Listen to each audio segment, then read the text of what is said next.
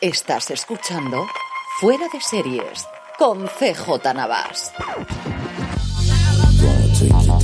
Bienvenidos a Razones para Ver, el programa de Fuera de Series donde os comentamos por qué tenéis que ver una serie, analizando sus primeros episodios y siempre sin spoilers. Hoy vamos a hablar de Con Amor, Víctor, Love Víctor, la serie de Julio que por fin nos ha llegado con el desembarco de Star del mes pasado en España. Yo soy Marichu Olazábal y para hablar de Con Amor, Víctor me acompaña Álvaro Nieva. Hola Álvaro. Hola, Álvaro Nieva, que es el mayor defensor de Con Amor Víctor y lleva haciendo campaña muy insistentemente y muy pesado durante varios podcasts, porque este es el, el primer podcast que hacemos específico de, de, esta serie, pero lo he comentado en Watchlist, lo comenta en streaming, etcétera, etcétera. Así que una vez más. Yo reconozco que la he visto por, por la brasa que has dado. O sea, si no hubieras hecho demagogia de la serie, no hubiera caído. Y sin embargo, bueno, ya lo hablaremos, pero me parece una cosa súper cookie y que me, me reconcilia con el universo así que estoy muy agradecida a la recomendación. Con Amor, Víctor, es esa serie que es la secuela de Con Amor Simón, eh, que a su vez era, o Simon, que a su vez estaba basada en una novela, o sea que es una historia de esas que ya traen mucha cola. Con Amor, Simon era una película de 2018 que se ha transformado ahora en serie y pongo muchas comillas porque realmente no es esa historia, aunque pueda tener relación con esa historia. Servirá para poneros más en ambientillo haber visto la peli, pero no es nada imprescindible. Yo no la he visto y no tengo ningún problema para seguir la serie. Fue una serie entonces que llegó a España el 23 de febrero con Disney Star. Hemos visto por ahora cuatro episodios en España, cuatro episodios en lo que grabamos esto, así que cuando estés escuchando tú igual son más, de 10 que tiene la primera temporada. Y bueno, es una serie que ya estrenó Hulu en otoño, si no me equivoco, así que ya son de esas series que ya has podido leer críticas o más o menos sabes cuál es el, el aire que le, que le vienen antes de que venga a España. Está desarrollada por Isaac, Isaac Aptaker y Elizabeth Berger y como he dicho está ambientada en la peli de, de 2018 y de hecho por eso tiene a sus creadores que vienen de la película de entonces. Eh, está protagonizada por Michael Chimino, que es un chaval que es el que hace a Víctor, que vive básicamente con su familia en una casa. Su familia son actores viejos conocidos. Está el padre de One Day at Time, One Day at a Time, día a día. Día estoy, a día. Creo que lo estoy diciendo bien, que es Mason Gooding, que es ese señor que hacía de padre. Mason Gooding, no, perdón, estoy diciendo mal el nombre. James Martínez, que es ese señor que hacía de padre de la prota y eh, viene con Ana Ortiz, que es su madre, que es una de esas actrices que es imposible que no suene la cara. Ha salido en 7 millones La hermana de. Betty, la hermana de Betty. Efectivamente, la hermana de Betty, por ejemplo, yo la Y Criadas recuerdo de y criadas y Malvadas. malvadas. Pero es de esas señoras que ha hecho 7 millones de papeles, eh, sean como secundarios buenos, o sea, recurrentes o como, como simples colaboraciones, pero seguro que os suena la cara. Y el resto es un elenco mmm, petado de chavales que la verdad no lo hacen nada mal para ser una serie juvenil y que, que, bueno, que os podéis chafardear en su ficha porque son de esos nombres que mmm, es fácil que nos sigan sonando en, el futuro. Eh, Nick Robinson, que interpretó el papel principal en Love Simon, de hecho se ha convertido en productor de esta serie y en narrador de la serie. En castellano igual no tiene tanta gracia, pero si la veis en versión original, la voz en off narrativa es la misma que teníais de la peli. Así que si os parece, escuchamos el tráiler y hablamos un poco de ella. Querido Simon, tú no me conoces, pero acabo de mudarme a Atlanta con mi familia. Yo estaba deseando empezar de cero. Al ser el nuevo puedes ser quien te dé la gana. Hola, soy Mia. ¿Tienes novia allí o...? No, no tengo novia en Texas. Mi historia es confusa. A algunos tíos les van los tíos, a otros las tías, a otros las dos cosas y no estoy seguro de lo que me va. El matrimonio es difícil a veces. Al menos por ti nunca me tengo que preocupar. Yo realmente tengo miedo a no encajar aquí. Ya encontrarás a tu gente. Chicos que se besan con chicos. Este no es el mundo en el que crecimos. Los 16 serán la edad en la que por fin averigüe lo que quiero. Con amor, Víctor.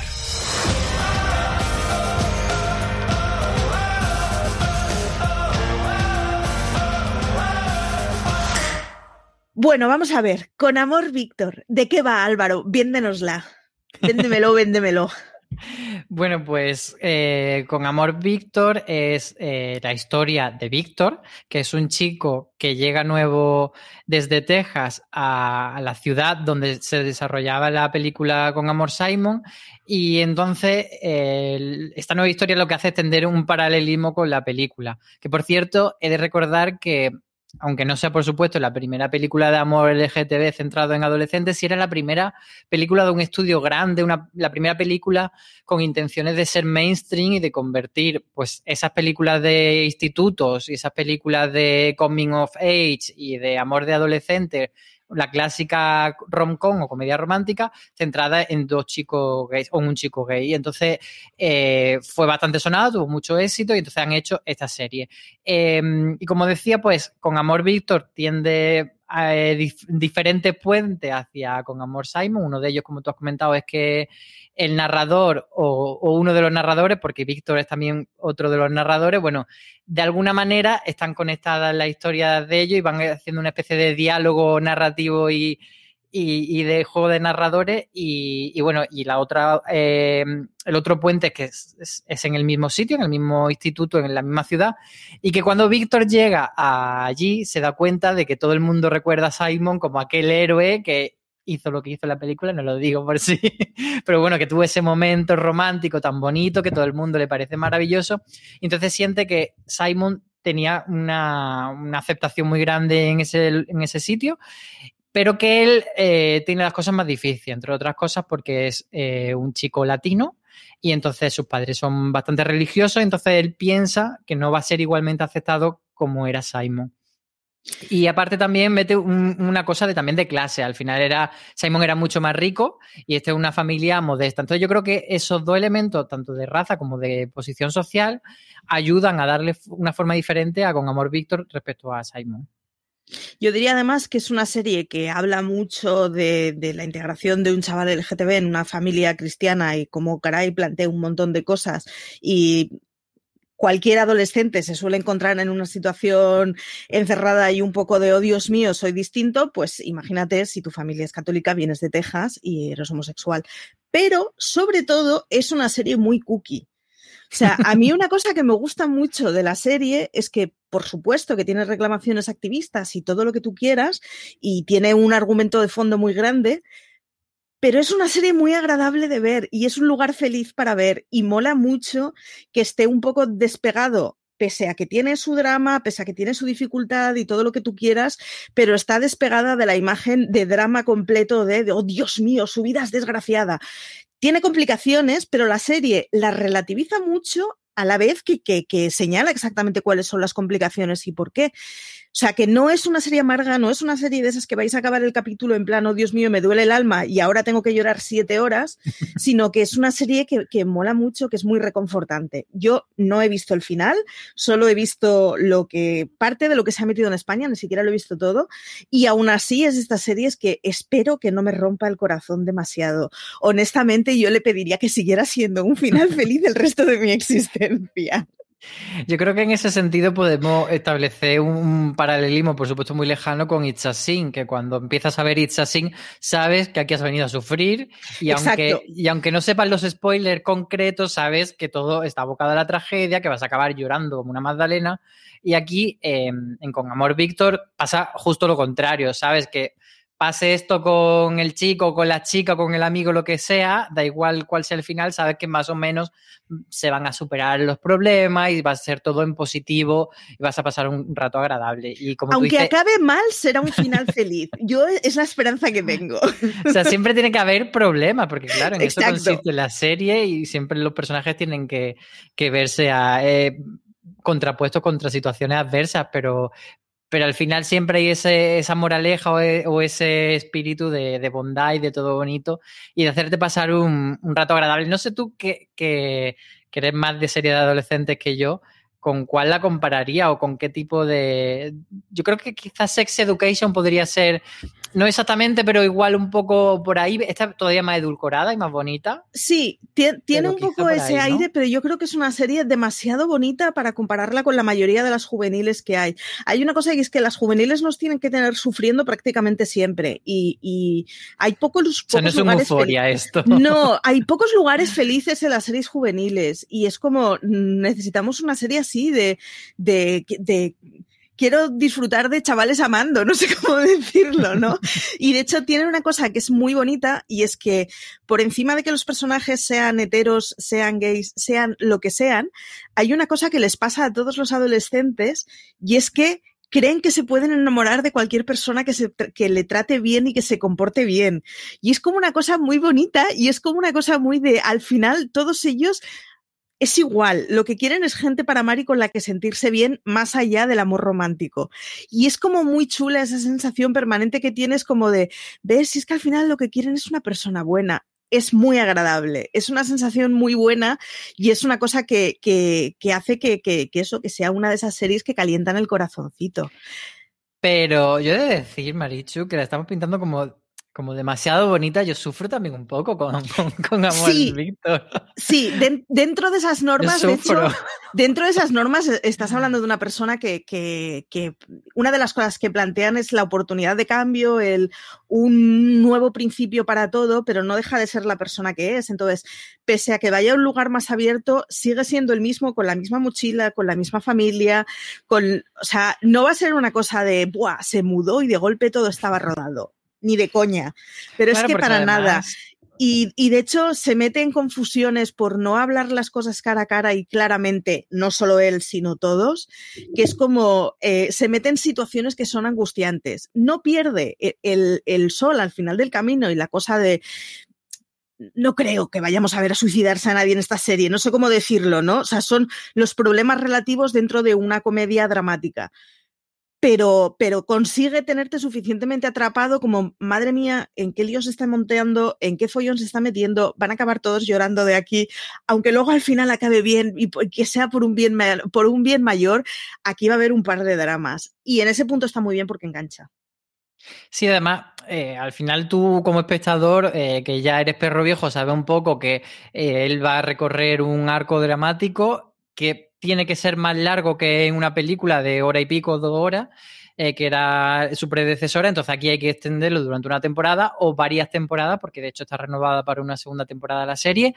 Y bueno, yo sí que me gustaría destacar, eh, por ejemplo, uno de los conflictos para que la gente sepa por dónde va, eh, sin entrar mucho en spoiler, pero por poner un ejemplo de los conflictos a los que se enfrenta Víctor, que sería, habla mucho la serie de, de, la necesidad de encajar que tienen los adolescentes y, de cómo uno intenta adaptarse al entorno y a la mayoría social y a la norma y de esa manera, eh, eh, pues eso, conseguir la aceptación de los demás. Al final, Víctor, por mucho que sea una persona eh, de clase baja y racializada y LGTB, también es un chico guapo, es un chico que se le da bien los deportes y es un chico que podría, si quisiera, intentar forzar meterse en esa norma social. Y eso es un poco lo que hace al principio de la temporada, es decir, bueno, es que a lo mejor puedo intentar dejar a un lado las cosas que me hacen diferente y potenciar estas cosas que me hacen el chico popular. Y entonces es un poco en ese brete de ser 100% fiel a mí mismo o no.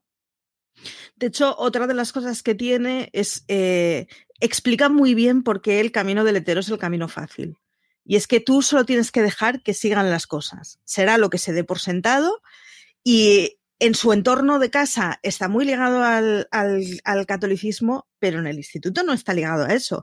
Está ligado a que por defecto, si tú no das explicaciones, todo el mundo da por sentado algo. Y una de las grandes dificultades que tiene es porque en las primeras conversaciones, cuando no tienes confianza con la gente, en un momento en que tú no tienes las cosas claras, no porque no tengas claro si eres, eh, si eres gay o hetero, sino porque tienes 16 años y no tienes nunca nada claro, tienes que posicionarte muy pronto en un tema muy básico, dando explicaciones a gente de la que no conoces nada.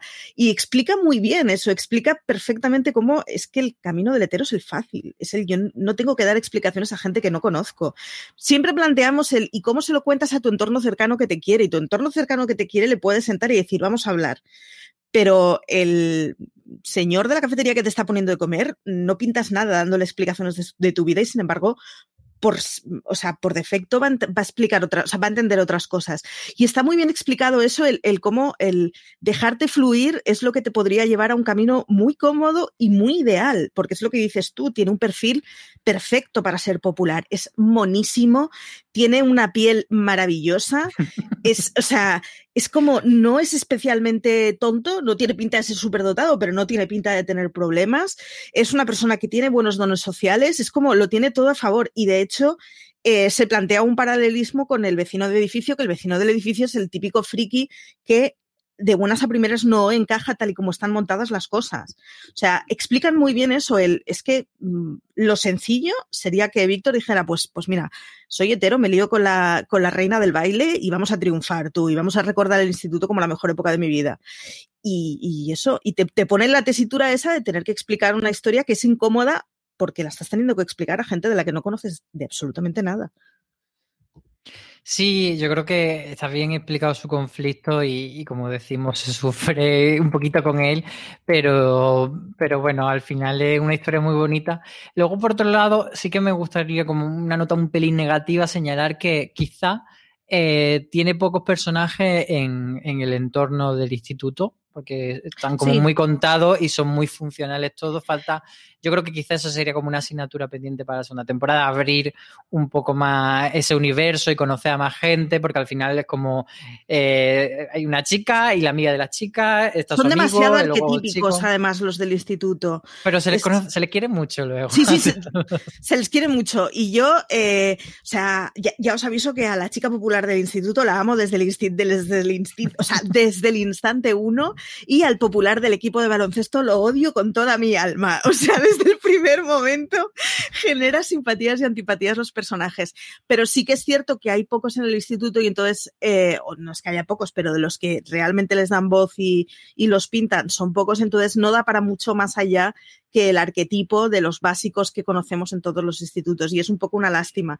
Pero es lo que dices tú, está renovada para una segunda temporada. Con un poco de suerte, en la segunda temporada se pueden dedicar a pulir ese tipo de cosas. Yo tengo que reconocer que como estoy muy enfadada con por 13 razones y el cierre que le dieron, eh, agradezco mucho personajes arquetípicos. Es decir, prefiero que sean previsibles, pero que estén controlados, a que me vayas a hacer carambolas existenciales y hagas lo que hicieron en ese sin sentido de serie, que ya la primera temporada tenía sus problemas, pero intentaba experimentar en cosas que no se suelen experimentar en las series juveniles y se dio una hostia como un piano, vamos. Sí, no, al final son muy sencillitos los personajes, pero yo creo que consiguen tener el suficiente corazón y, y poco a poco saliéndose de, del estereotipo más mm, rudo, más arquetípico. Y, por ejemplo, Félix, que es el que, el que, tú mencionabas, su amigo barra vecino, que es el nerd, el que luego, por otro lado, es muy mono también, que además hacen como en plan de, uy, qué feísimo, es como, pero no. Sí, ya nos gustaría a todos ser como el feo de clase, también te es, digo. Es feo de tele, como decían en los Simpsons. no feo, feo, sino feo de tele. Pero sí que luego consigue tener ese encantillo y le van dando un poco de forma y tal, y, y me gusta. Y luego la familia también está bien dibujada, especialmente la madre, que es que Ana Ortiz tiene un carisma enorme y la quieres desde el minuto uno. Es como, por favor, que sea mi madre. Pero luego eh, también van hablándote de, del tema general de la serie, que es el amor romántico y la relación, etcétera, pues también te lo hablan a, a través de otros personajes, por ejemplo, del, del matrimonio, me parece también bastante interesante y bien llevado. Sí, y de la hermana. Son tres casos, el matrimonio, la hermana y el hijo, completamente distintos. El matrimonio es eh, la típica pareja de instituto que siempre han estado juntas y que todo el mundo piensa que, oh Dios mío, estabais predestinados para estar perfectos y no pasan por un buen momento es lo que hay y es lo que pasa y es no todas las, o sea, las parejas siempre pasan por momentos malos de vez en cuando. La hermana es la típica adolescente que se sacó un novio en el instituto con el que se querían locamente, pero ahora ve y vive a mil y pico kilómetros de distancia. No es fácil nunca con 16 años menos y teniendo compañeras de clase que están muy buenas y le invitan a salidas menos. Entonces es una de estas situaciones que es como el drama clásico de la pareja separada. Y, está Víctor, que es el, el, chaval perdido que tiene muchas ganas de querer, pero no conoce a nadie todavía. Digo a nadie, aunque no es del todo cierto, porque desde el primer momento eh, nos plantan el personaje gay que había en el instituto, que es el gay del instituto. O sea, es un rollo de estos de, sí, sí, porque él es gay. Ya, ya, pero también es ser humano, ¿no? Es como, se, se, acaba el resumen con ese personaje, con eso. Eh, yo he visto poco, espero que lo desarrollen más, lo reconozco, pero que, que claro, que también es... Mm, o sea, si tienes que ser diferente a lo que se ha establecido, tienes que ser tan guapo como ese chico para tenerlo fácil, porque es un pibonazo de portada de Super Pop, vamos, de manual. Es, vamos, es monísimo, Benji. Es monísimo. O sea, es mono, tiene el pelito largo, eh, está fibradito, pero no es musculado. Es como, a ver, es, lo que todo adolescente querría ser con 17 años, desengañémonos. Totalmente. La perfección hecha eh, camarero de cafetería. ¿A qué tipo de personas recomendarías la serie? Eh, ¿Te parece que es muy nicho de juvenil o no? Yo creo que, es, que el mayor hándicap de la serie, por supuesto, es eso, es, alguien que le guste el, o, que, o que tolere la serie adolescente. Evidentemente, si eres perfil solamente veo Los Soprano y The Wire, pues vas a salir corriendo. Pero si, que, si no te molesta la serie de adolescente con sus problemas típicos y te apetece una historia bonita, sencillita, eh, lo que tú dices, eh, acogedora, que te hace así un abracito en el corazón, pues yo creo que, que puede ser tu serie y, y además funciona también muy bien el hecho de que sean episodios de media hora, aunque no sea una comedia como tal, sino que sea más una comedia romántica, más drama, que no sé por qué siempre a la, a película romántica las llamamos comedia romántica, aunque no tengan, aunque no tengan comedia, aunque sean solo ese, eh, películas eh, románticas. Pues bueno, a quien le guste este tipo de género, eh, yo creo que la debería ver. A quien tenga eh, hijo LGTB, que se la ponga porque le va a hacer mucho bien también. Y bueno, yo creo que es un poco de, una diversión y un escapismo sencillito. Sí, yo diría que a todos aquellos los que nos gustan las series blanditas, eh, de cabeza a ella. Eh, cuenta cosas, no es una serie vacía, pero sobre todo es, es, una serie que tiene un ambiente un poco ñoño en todo lo que hace, que claro, a mí me mola mucho, pero entiendo que si solo te gusta The Wire, igual no es el tipo de serie que estés esperando en tu vida. Eh, son muy ligeras, son episodios de 25 minutos, como ha dicho Álvaro. Eh, son solo 10 episodios la primera temporada, así que vamos más o menos por la mitad de la primera temporada. Estás a tiempo de subirte al carro sin ningún tipo de problema y además es una serie que ya sabemos que está eh, renovada, iba a decir rebobinada, renovada para una segunda temporada, así que es un poco inversión de futuro. Es de estas series que sabes que no vas a ir a un callejón sin salida. ¿Qué nos ha quedado por decir, Álvaro? Yo creo que simplemente con lo rápido que hemos hablado y el, cacareo que hemos creado, de, porque estábamos como ansiosos de decir, y quiero decir esto, y quiero decir esto, ya se nota lo mucho que nos ha gustado. Así que yo creo que eso ya es el indicativo de que es una serie muy disfrutable, que teníamos muchas ganas de hablar de ella.